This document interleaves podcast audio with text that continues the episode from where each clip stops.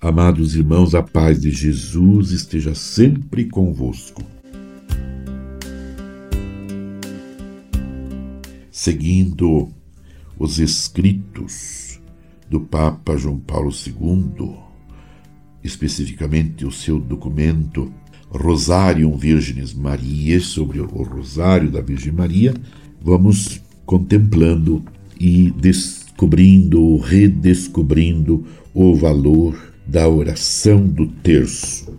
O terço, um instrumento tradicional na recitação do rosário, é o terço.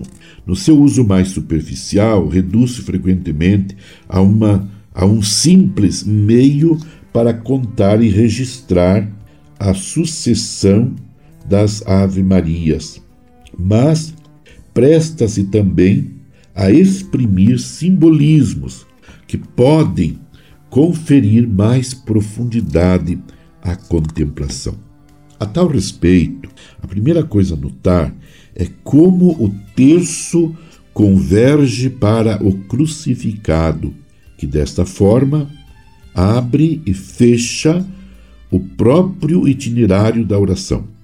Em Cristo está centrada a vida e a oração dos crentes. Tudo parte dele tudo tende para Ele, tudo por Ele, no Espírito Santo, chega ao Pai.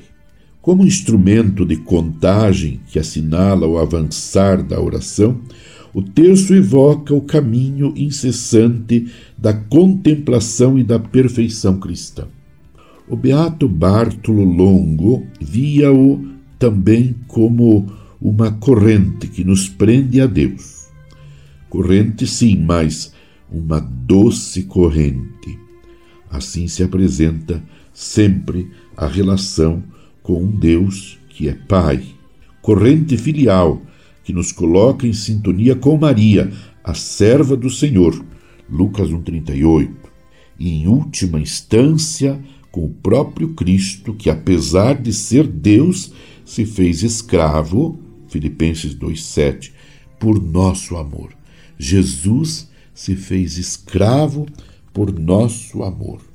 É bom alargar o significado simbólico do terço também à nossa relação recíproca, recordando através dele o vínculo de comunhão e fraternidade que a todos nos une em Cristo Jesus. Meu amado irmão, minha amada irmã, quão valoroso é o terço mariano em nossa vida pessoal, em nossa vida familiar, em nossa vida comunitária.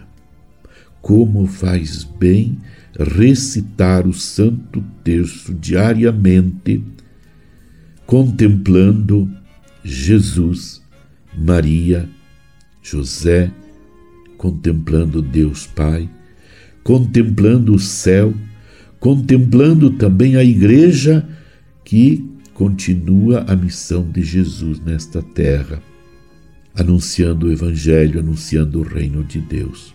Rezemos o terço, sejamos humildes. A oração do terço, na verdade, é a oração dos humildes, é a oração mariana, é a oração que nos une a Maria, a serva do Senhor, e nos faz bem pertinhos de Deus permaneçamos unidos em oração com Maria, a mãe de Jesus. Abençoe-vos Deus Todo-Poderoso, Pai Filho e Espírito Santo.